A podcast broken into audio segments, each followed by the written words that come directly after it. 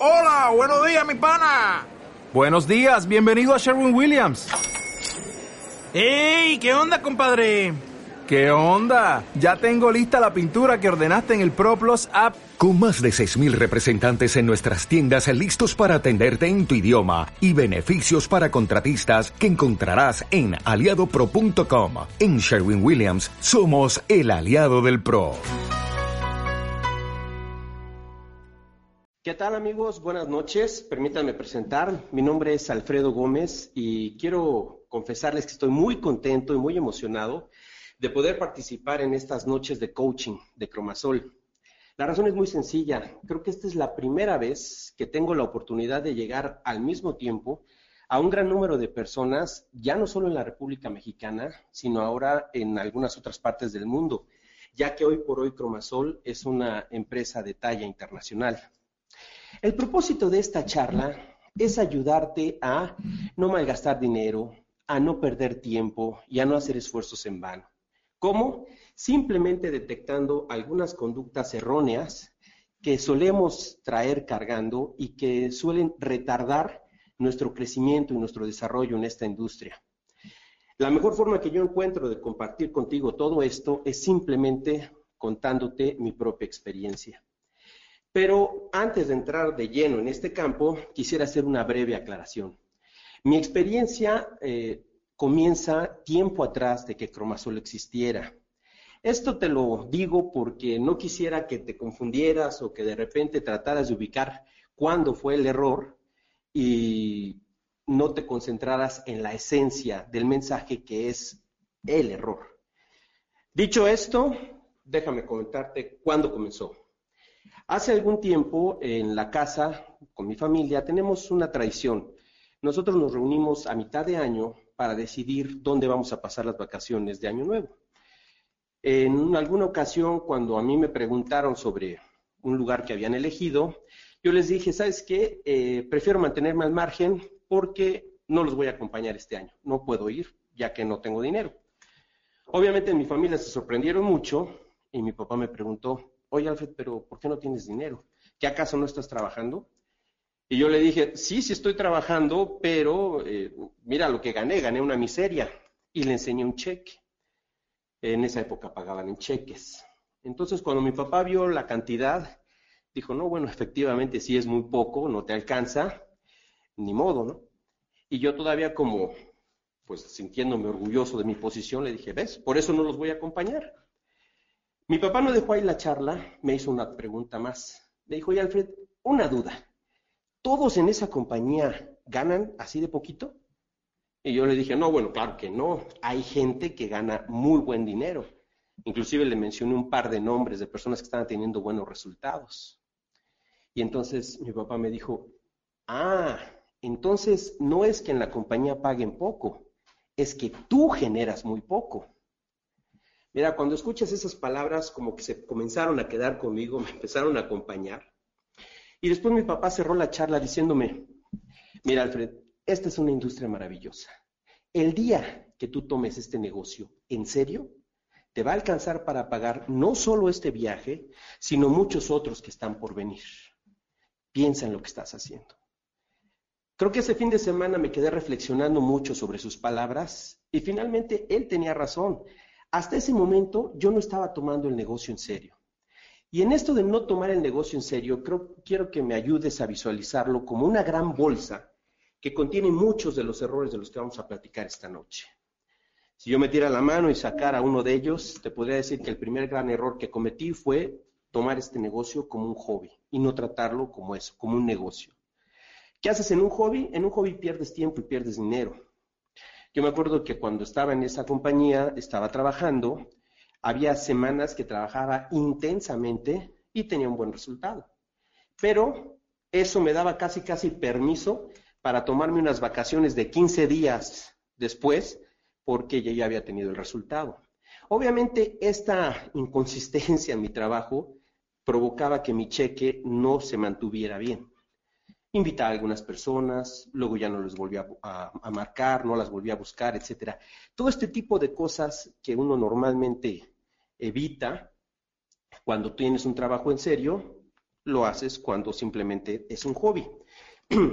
Otra cosa que dije, bueno, tengo que establecerme un horario, tengo que trabajar con una agenda, pero lo más importante, comencé a detectar mis fugas de dinero.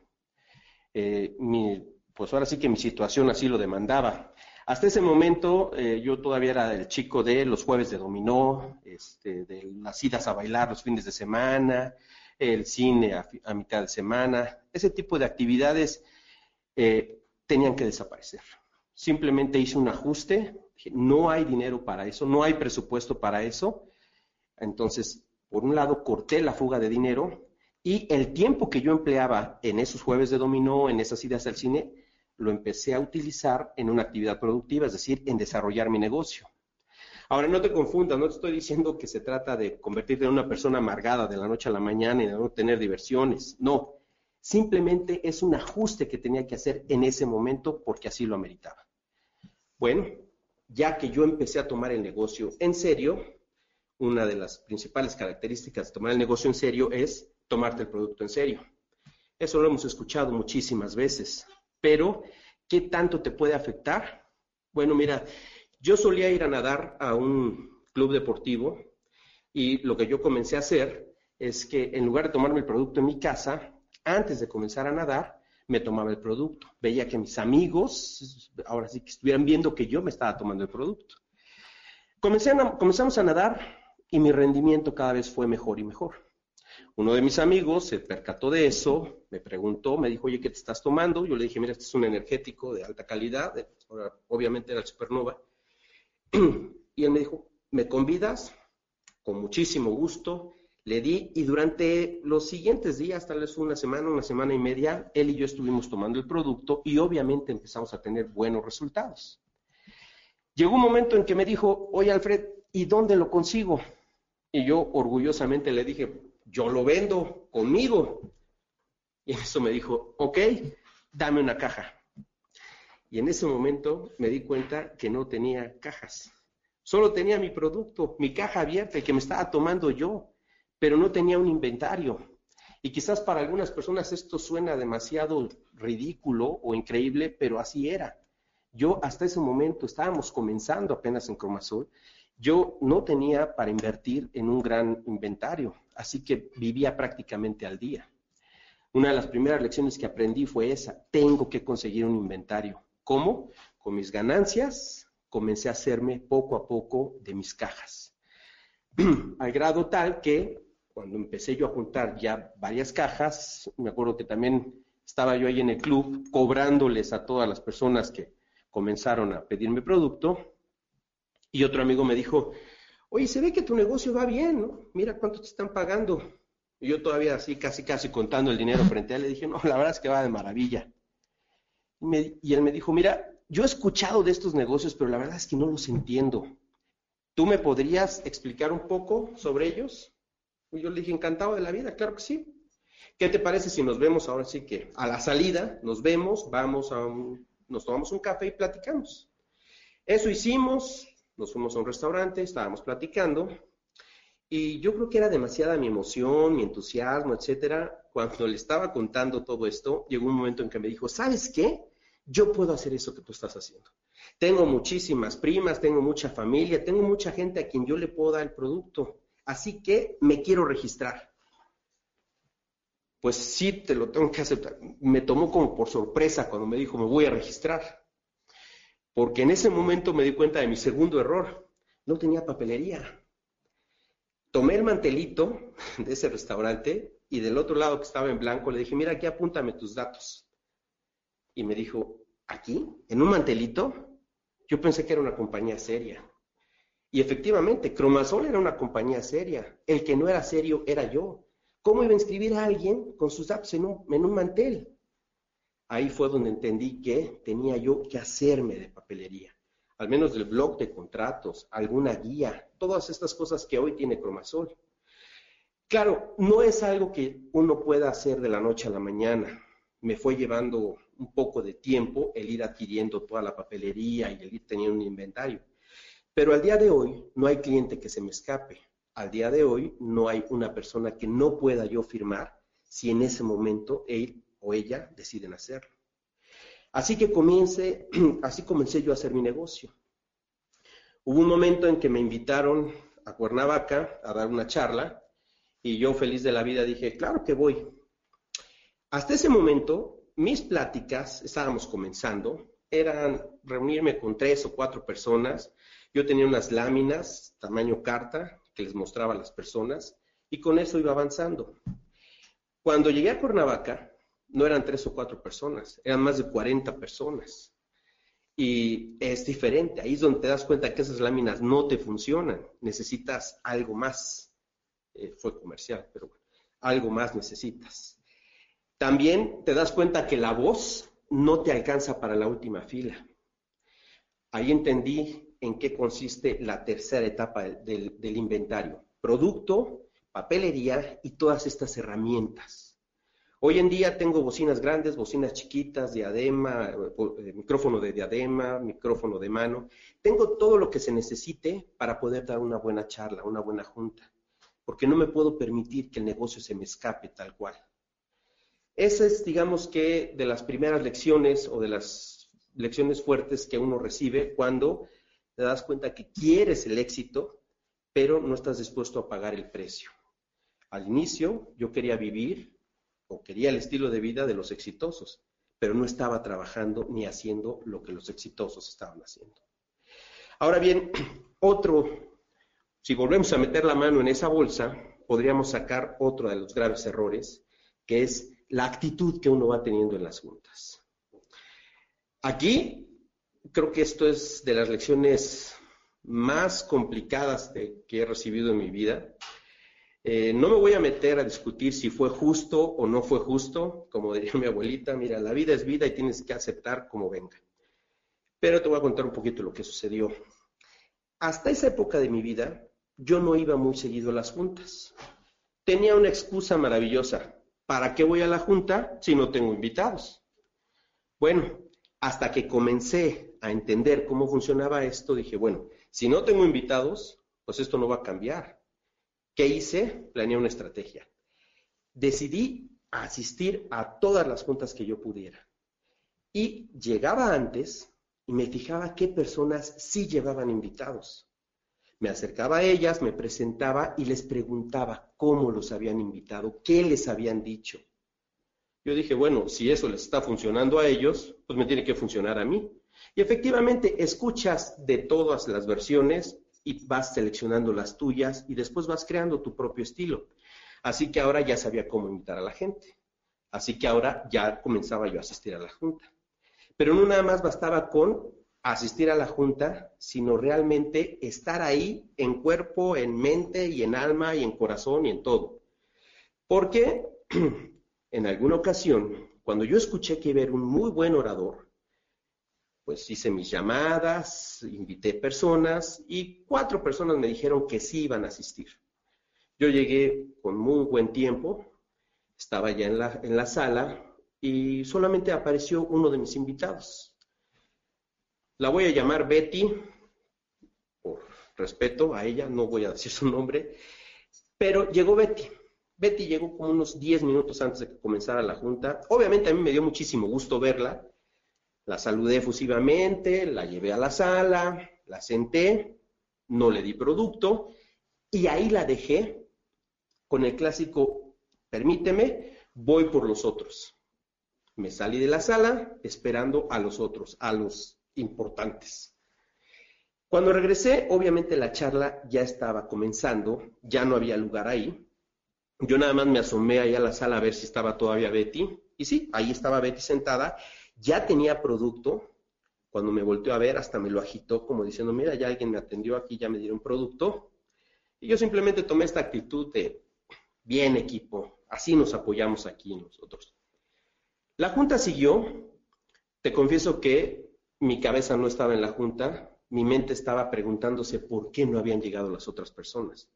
Así que decidí salirme a hacer un par de llamadas simplemente para averiguar y mientras hacía las llamadas me encontré a otro distribuidor y comenzamos a platicar. Es facilísimo distraerse, es facilísimo comenzar a platicar de cualquier otra cosa. ¿Quién te gusta cómo dan las juntas? ¿Vienes? ¿Cómo vas? Etcétera. Cosas así. dejas todo el peso de la junta al orador. Yo nada más me asomaba como para ir checando si Betty estaba ahí. Llegó un momento en que vi que algunas personas se levantaban, obviamente, a dar su testimonio, pero yo juzgué que no era necesario entrar, así que dejé que las cosas funcionaran, siguieran de esa forma. Cuando terminó la junta, Betty no salía. Me metí al salón y me percaté que ella estaba platicando con el orador. Le estaba haciendo varias preguntas. Yo nada más me acerqué, me quedé callado. Cuando terminó todo eso, le dije, oye Betty, ¿qué tal? ¿Qué te gustó más de todo esto que, que escuchaste? Me dijo, mira Alfred, la verdad es que me gustó todo, pero sí creo que tengo que escucharlo varias veces para poderlo asimilar. Y yo le dije, bueno, en lo que lo escuchas o no, ¿qué te parece si de una vez te firmamos y ya comenzamos a trabajar? Ya me dijo, mira, ¿qué te parece si mejor nos vemos la siguiente semana y me vas aclarando ciertas dudas? Válido. Ahí quedó nuestra charla. ¿Qué hice yo la siguiente semana? Le marqué un par de veces, pero no me contestó. Por alguna razón no me contestó y ahí te confieso que yo me hice el digno. Dije, no, bueno, ya, ya quedó mi teléfono ahí marcado. Si ella quiere que me marque, que me llame, y no le volví a marcar. Tres semanas después estaba yo en la junta y me encuentro a Betty. No nada más sola, sino ahora llevaba a su suegra, a su cuñada, a su hermana. Iba como con cinco amigas. Obviamente cuando tu invitado llega a la junta con mucha gente, pues te da muchísimo gusto.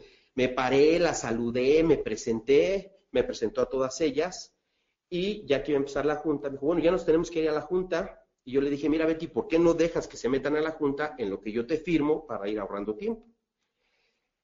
Lo que después me dijo, a la fecha, lo, todavía que lo recuerdo, me dejó helado. Me dijo, mira Alfred, yo me firmé la semana pasada. Sí, me quedé, no sabía qué decir. Le dije, ¿cómo? O sea, ¿conmigo? Me dijo, no, conocí a alguien más. El clásico, fíjate que conocí a alguien más. Así sucedió. Sí, yo era un ingenuo. Pensaba que si yo no les hablaba, nadie más los iba a contactar y no era cierto. Estaba creciendo la compañía. Obviamente alguien más se iba a enterar de la oportunidad y también iba a comenzar a hablarle a las personas. De todas formas, yo tratando de entender todo eso le dije, oye Betty, pero tú conoces esto por mí, yo te invité. Y Betty me dijo, mira Alfred, eres un gran amigo, nos divertimos mucho juntos y espero que la amistad no se entorpezca. Pero como tu amiga te voy a decir una cosa. A mí me interesa este negocio. Quiero crecer en serio. Y tú no lo estás tomando así, no lo estás tomando en serio. Me invitaste a la plática, me abandonaste. Ni siquiera me diste producto. Hoy no traes invitados. Me quieres que me salga de la junta y deje a mis invitados ahí. Yo no puedo trabajar así. Yo necesito a alguien que esté conmigo hombro con hombro, que me ayude, que me enseñe, que pueda ver todos los días y que sepa que con esa persona voy a crecer. Como te dije hace rato, no sé si eso sea justo o injusto, pero así fue la vida. Al día de hoy, Betty sigue en esa compañía, sigue teniendo buenos resultados. Y quizás por ahí alguien pueda pensar y decir, ay, este, pues ya llegará alguien más. Bueno, yo dejé ir a una gran persona, pero si de nombre se trata, nada más vamos a hacer un pequeño ajuste. Te voy a cambiar el nombre de Betty. En lugar de que se llame Betty, ponle Sol Castillo. Ahora sí te duele haberla dejado, ¿no? Cuando te das cuenta que alguien es capaz de traer más de 200 mil personas a una compañía, ya sabes el tamaño del error que cometiste. Obviamente yo de eso aprendí mucho y hoy en día mi actitud es completamente diferente. Si tengo un invitado a la junta, estoy con ese invitado, inclusive voy al baño antes de que comience la junta para no levantarme, llevo producto, llevo agua, a veces hasta le llevo su vaso mezclador, participo, levanto la mano, me quedo callado, apoyo a la persona que está dando la charla para que sea un éxito, porque sé que él está trabajando para mí, que estamos haciendo ese equipo. Si me piden que dé un testimonio, lo doy si me piden que sean 30 segundos, lo doy en 30 segundos y no en 10 minutos. No me trato de robar el show. De lo que se trata es de que la otra persona sepa que conmigo puede contar, que conmigo va a crecer y que conmigo va a obtener esos resultados que le están diciendo. Esa es mi actitud hoy en día. Ahora bien, Cuando eso yo lo comencé a implementar, pues obviamente el negocio o, o los invitados se convierten en distribuidores y el negocio comienza a crecer. Pero hay una segunda parte de todo esto. Y es que ahora yo trato de evitar que a mis invitados o a mis distribuidores les suceda lo mismo que a mí con Betty. No le dejo el nuevo al nuevo. Esa es una frase que se menciona mucho en, el multinivel. No le dejes el nuevo al nuevo. ¿Qué te quiero decir con esto? Mira, vamos a ponerle un nombre. Jacinto es un distribuidor, muy buen amigo, es un muy buen distribuidor. Y él en alguna ocasión, que yo estaba dando una charla, llevó a una invitada. Vamos a bautizar a esta invitada como Gertrudis. Jacinto y Gertrudis ahí están en la junta. Termina la charla y normalmente tú te percatas, ya sea que tú estés dando la plática o seas parte del público, te vas dando cuenta cuando la charla va a finalizar, hay gente que se para inmediatamente y se va. Le urge llegar a ver el fútbol o le urge llegar a hacer otra cosa. No tengo nada en contra de ellos, los dejo que se vayan. Pero hay otras personas que con su actitud te están diciendo, a mí me interesa este negocio. ¿Quiénes son ellos? Los que se quedan ahí, los que se quedan a que les aclares una o dos dudas que les surgieron después de tu charla o durante tu charla. Esas personas, si te están brindando un poco de su tiempo, ¿por qué no brindarles uno un poco del, nuestro? Bueno, se acercó Gertrudis, me hizo unas preguntas, se las respondí y simplemente eh, le dije a Jacinto, ¿sabes qué? Felicidades, se ve que Gertrudis es de las personas que están muy interesadas. Estoy seguro que va a tener éxito en este negocio. A la siguiente junta me encuentro a Jacinto, pero no veo a Gertrudis. Siguiente charla, vuelvo a ver a Jacinto, pero no veo a Gertrudis. Y me acerco con, Jacinto y le digo, oye, ¿y Gertrudis dónde está? Y él me dijo, pues, no sé, ya no vino, desistió.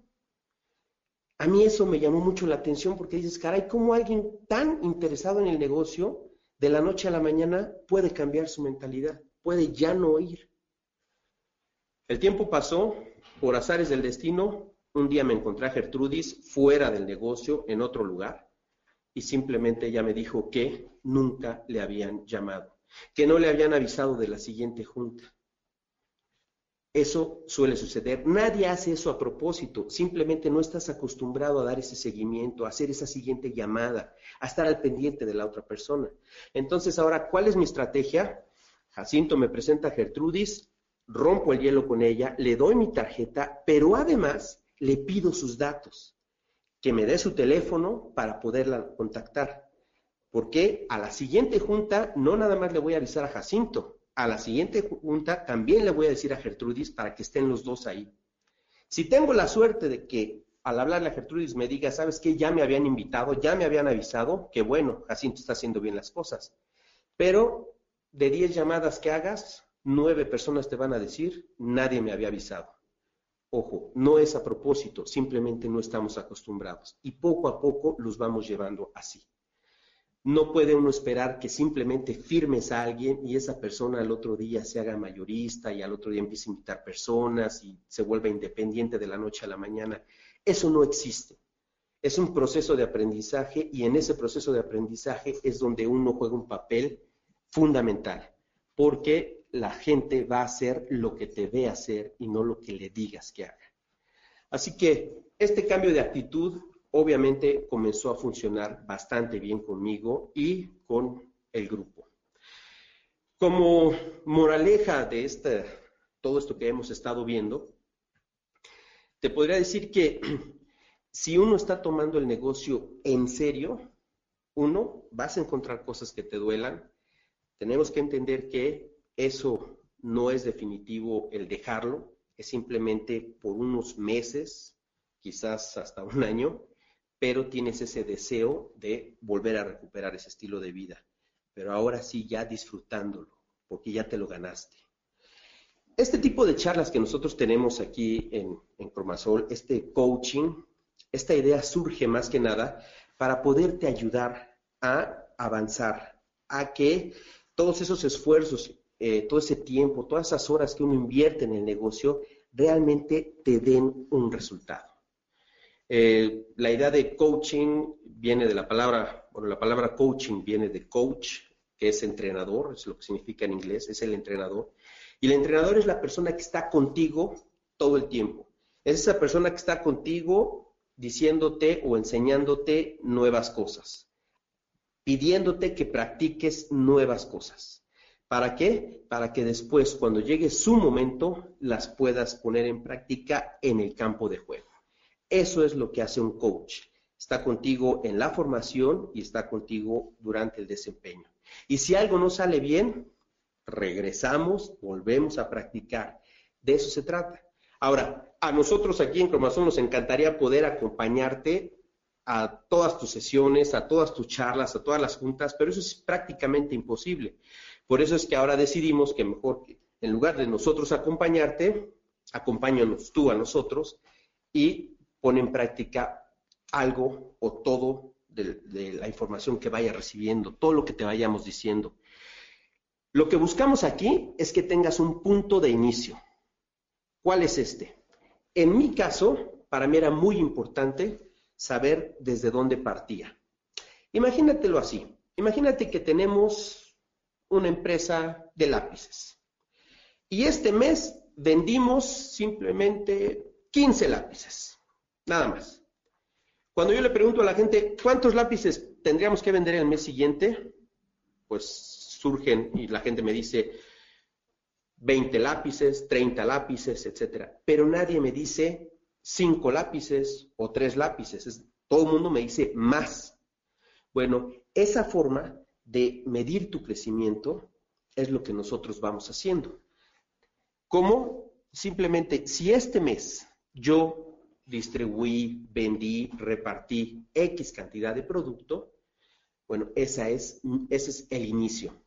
Ojo, no estoy diciendo que uno se tenga que convertir en el vendedor estrella, que, que partas de un cliente y que después tengas 300 clientes, no. Acuérdate, eres tú y eres una organización que estás formando. Y esa organización, si esta semana distribuye, genera cinco productos, ¿cuál sería una meta lógica? No 50, mira, con que sean seis, quiere decir que vas progresando, que vamos avanzando. Ahora, ¿qué otra cosa hice yo conmigo? Hice una pequeña tablita en donde dividí el tiempo que yo dedico a la semana, el dinero que gasto y cuando lo divides, entonces ahora ya sabes cuánto ganas por hora. Ese es el punto de partida y de ahí nos vamos a ir hacia adelante, hacia arriba. ¿Empleando qué? Estas estrategias que uno va escuchando. Finalmente, no es nada inventado, no es nada imposible, son historias que nosotros hemos vivido, que hemos sufrido, pero que también hemos gozado. De eso se trata estas sesiones de coaching. Un punto más en cuanto a esto, ya que sabemos de dónde vamos a partir, porque es importante, porque ahora vamos a ir midiendo nuestro crecimiento. Teniendo este inicio, eh, teniendo estas sesiones y poniéndolas en práctica, vamos a comenzar a generar un crecimiento. De eso se trata. Es el, negocio de Cromasol. No esperamos que alguien se convierta en diamante de la noche a la mañana. Digo, Cromasol no es una compañía que se funda un día y al siguiente día ya tiene 40 sucursales y presencia internacional y todo este tipo de cosas. No. Cromasol comenzó como una compañía, como un gran sueño, con una sucursal donde fue prueba y error, después abrieron la segunda, fueron contratando más gente y claro, hoy por hoy es una compañía que impresiona. Si tú vas siguiendo el crecimiento de Cromasol, ¿por qué no entonces ahora dices, bueno, ahora voy a hacer exactamente eso conmigo? Al menos esa era mi intención y así con esa actitud fue que yo comencé a hacer este negocio. Para ya poderme desarrollar como yo quería, tenía que cumplir con un tercer elemento. Y es, por un lado ya sabía que tenía que tener mi inventario, por el otro lado tenía que corregir mi, actitud en las juntas, con la compañía, con los compañeros, pero por el otro lado tenía que encargarme de mí mismo, encargarme de crecer. Es algo muy, muy sencillo. De lo único que se trata es de ser mejor de lo que fuiste el día de ayer. En eso consiste el crecimiento. ¿Y de qué forma puede uno irlo haciendo? a veces es complicado. Yo a veces no recuerdo qué comí la semana pasada, pues mucho menos recuerdo qué comí hace un mes o hace un año. Si llevara un registro de todas mis comidas, fácilmente te podría decir qué fue lo que comí el día de mi cumpleaños, por ejemplo. Pero no es así. Bueno, esto te lo, te lo, estoy diciendo porque a veces con las juntas sucede igual. Uno tiene la actitud, estás invitando personas, estás este, dando charlas, pero si hay algo que estás haciendo mal y lo sigues haciendo una y otra y otra y otra vez, lo único que sucede es que uno se convierte en un experto en cometer el mismo error. ¿Qué fue lo que yo implementé en mi vida? Es algo que he usado para muchas otras cosas, para muchos otros aspectos, pero que aquí en el multinivel cae como anillo al dedo. Es una fórmula sumamente sencilla que consiste en lo siguiente.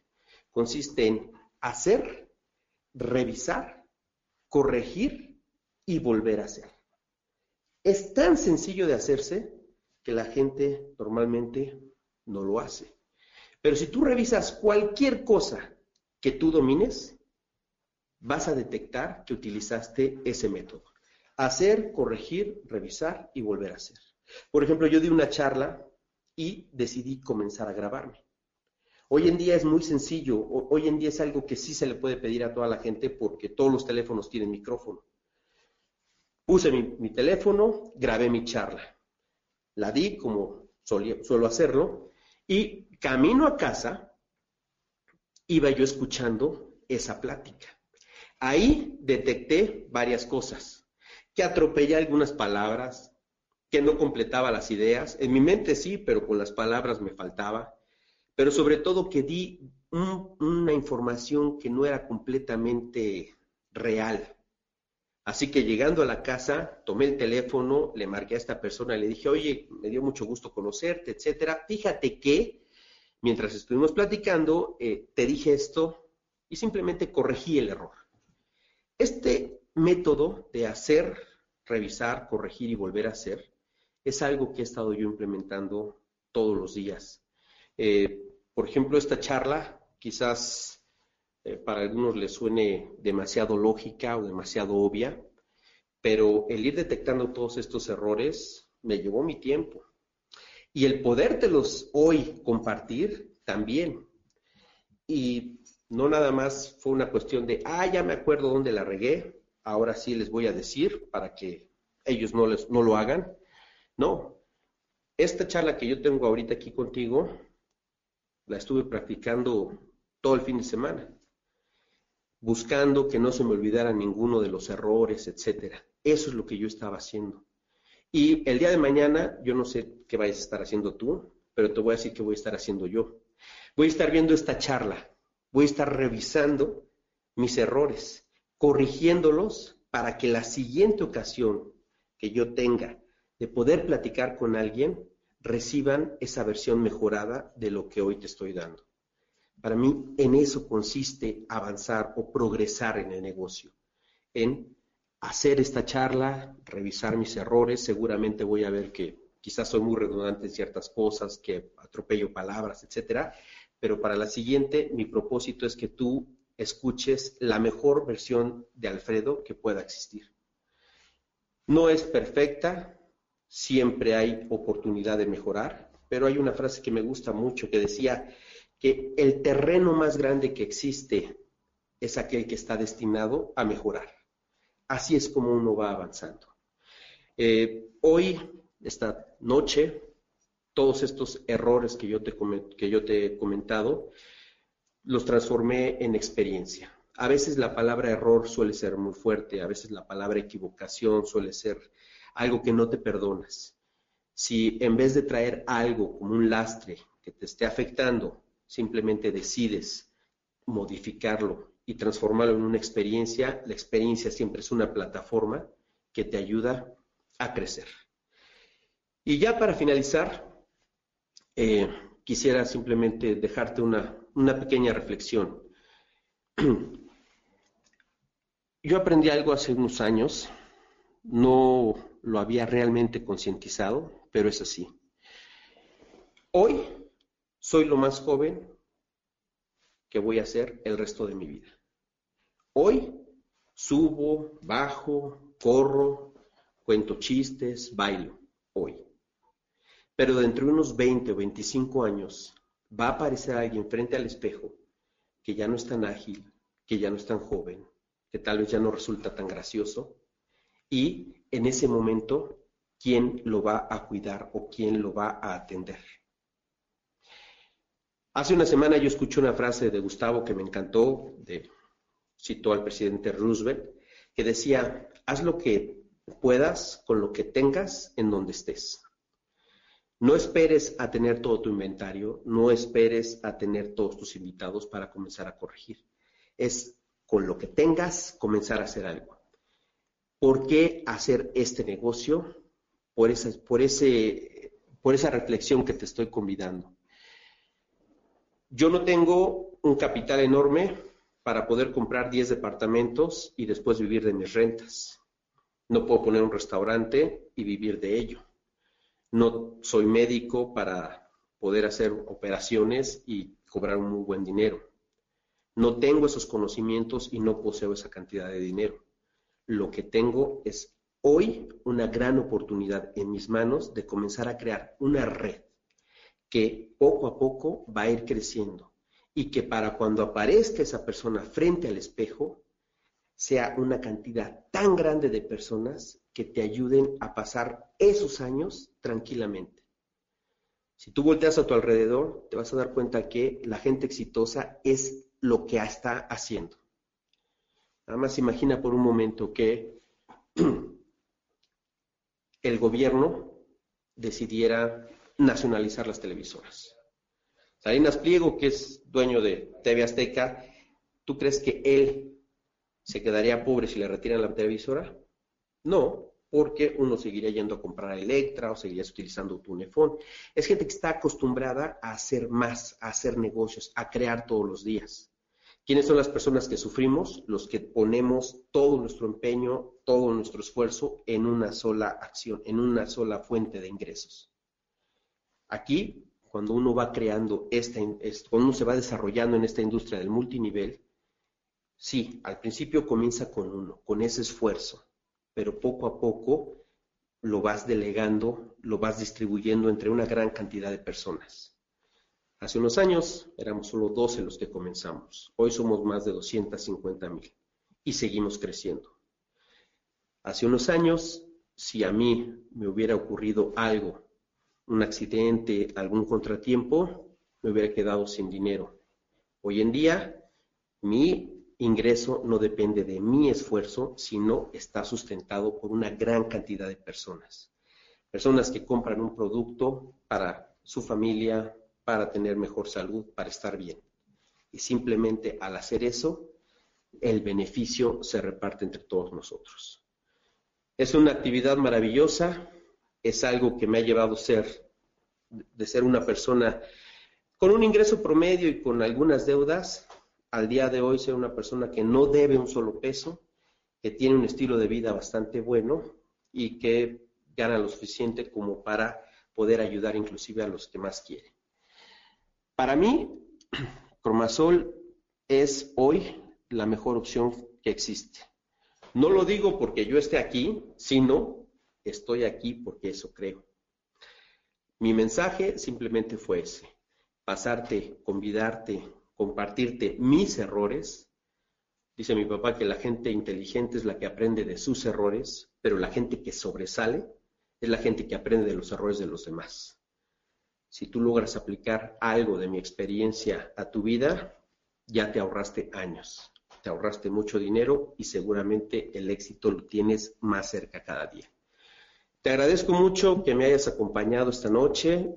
Espero poder tener la oportunidad de en alguna otra ocasión volver a charlar, volver a conversar. Y por lo pronto quiero dejarte con la siguiente charla o la siguiente persona que va a estar aquí frente a esta cámara, dándote, compartiéndote su experiencia. Y hace rato te la mencioné, imagínate que invitaras a Sol Castillo a, tu, a, tu a tus reuniones, ¿cómo la tratarías? Bueno, pues tenemos a la fundadora, a la directora, al Sol de Cromasol, señora Sol Castillo, va a estar con nosotros y nos va a estar diciendo cómo hacer una junta casera. Cuando uno escucha todos los errores y dice, ya los voy a corregir, ahora los voy a poner en práctica, qué mejor que una experta que te diga, ¿sabes qué? El negocio comienza desde tu casa. ¿Cómo? Siguiendo estos, siguiendo estos pasos. Va a estar Sol Castillo aquí con nosotros, explicándote, compartiéndote su experiencia otra vez para que no malgastes dinero, para que no pierdas tiempo y para que no hagas esfuerzos en vano. Muchas gracias por haberme escuchado. Me despido. Mi nombre es Alfredo Gómez. Fue un placer. Hasta pronto. Bueno, si pensaron que se habían librado de mí, no es así. Hace rato que terminamos la charla, ¿es tan en serio esto que yo te había comentado de hacer, revisar, corregir y volver a hacer? Que terminando la plática, nos pusimos aquí a dialogar un poquito sobre todo lo que habíamos platicado y me di cuenta que se me olvidaron un par de puntos que considero muy importantes, así que le pedí por favor a Evelyn que anexara este pedacito extra para que al menos tuviéramos todos conciencia de esto que está sucediendo. Eh, esto viene a, colación porque alguien nos mandó una pregunta diciendo que qué podían hacer en caso de que le robaran a la gente. Eso es algo que se escucha muchísimo cuando alguien dice, es que me robaron al distribuidor, yo lo invité y me lo robaron. En la historia que yo te platiqué de Betty, yo no puedo decir que alguien me la haya robado, simplemente yo no estaba preparado. Eh, hace siete años, si yo platicaba con alguien sobre cromasol y esa persona se interesaba, podía yo darme el lujo de volverla a ver una semana después porque nadie más se le iba a acercar. Pero eso fue hace siete años. Hoy en día son más de dos mil personas las que se están enterando diariamente de esta oportunidad. Entonces, si yo me doy el lujo de olvidar a alguien o de dejar a alguien a un lado y volverlo a abordar quizás a la siguiente semana o 15 días después, lo más seguro es que otro amigo, otro conocido, lo invite a la misma oportunidad. Y ahí es cuando la gente dice, me lo robaron. No, simplemente yo lo dejé escapar. Otra cosa que nos dicen es cuando, eh, como no estás preparado, como esta visión de ser mayorista tú simplemente se la dejas a Cromasol, es decir, Cromasol debe tener el inventario, Cromasol debe abrir la sucursal, Cromasol debe dar las juntas, estás dejando tu negocio en manos de Cromasol y no lo estás poniendo en las tuyas. Si ahorita terminando la charla de las personas que están aquí a mi lado, alguien se interesara en hacer el negocio, imagínate que yo le dijera, bueno, espérate al día de mañana a que abra la sucursal para darte producto. Eso no te lo puedes permitir, o al menos yo no me lo puedo permitir. Sobre todo hoy en día que ya puedes inscribir a la gente en línea. Lo escribes en línea y qué producto le das. El hecho de ser mayorista, el hecho de tener ese inventario, te va a permitir hacer el negocio a la hora que quieras, con quien quieras y en donde quieras. ¿Qué otra cosa me interesa de ser mayorista? Que al yo tener un inventario de todos los productos, realmente no me importa si en ese momento hay escasez de alguno. En Cromasol no es que suframos de escasez, es que hay ocasiones en las que mucha gente va y compra el mismo producto. Si hay un trabajo que yo no quisiera, es el de llevar los inventarios. ¿Te imaginas el problema que es tener las 44 sucursales bien surtidas? El producto que se acaba en una sobra en la otra. Y no es que lo puedas mandar de la noche a la mañana de Tijuana a Mérida. Eso es chamba de Cromasol. Ese es asunto de Cromasol. ¿Cuál es el mío? El mío simplemente es tener todo el producto. Si hoy Juanito se quiere inscribir y no hay supernova, no me interesa. Yo le doy mi supernova y Juanito se inscribe. Ya después yo recuperaré mi supernova y volveré a tener mi inventario completo. Pero esa es la actitud y es lo que le estás diciendo sin palabras. Hey, no te preocupes, conmigo vas a crecer, conmigo estás seguro, yo sé a dónde voy. La razón por la que se roban a la gente o la razón por la que tu negocio se detiene es simplemente por eso, por la actitud que uno va teniendo. Esa es parte de mi charla que olvidé decirte, fue mi primera vez, pero que para mí era tan importante dar el mensaje que por eso pedí que me dieran estos tres minutos o cinco minutos más, ya no sé ni cuánto tiempo fue, pero espero que te sirva esta información adicional. Ahora sí me despido excelente noche y mucho éxito en Cromasol. Hasta pronto.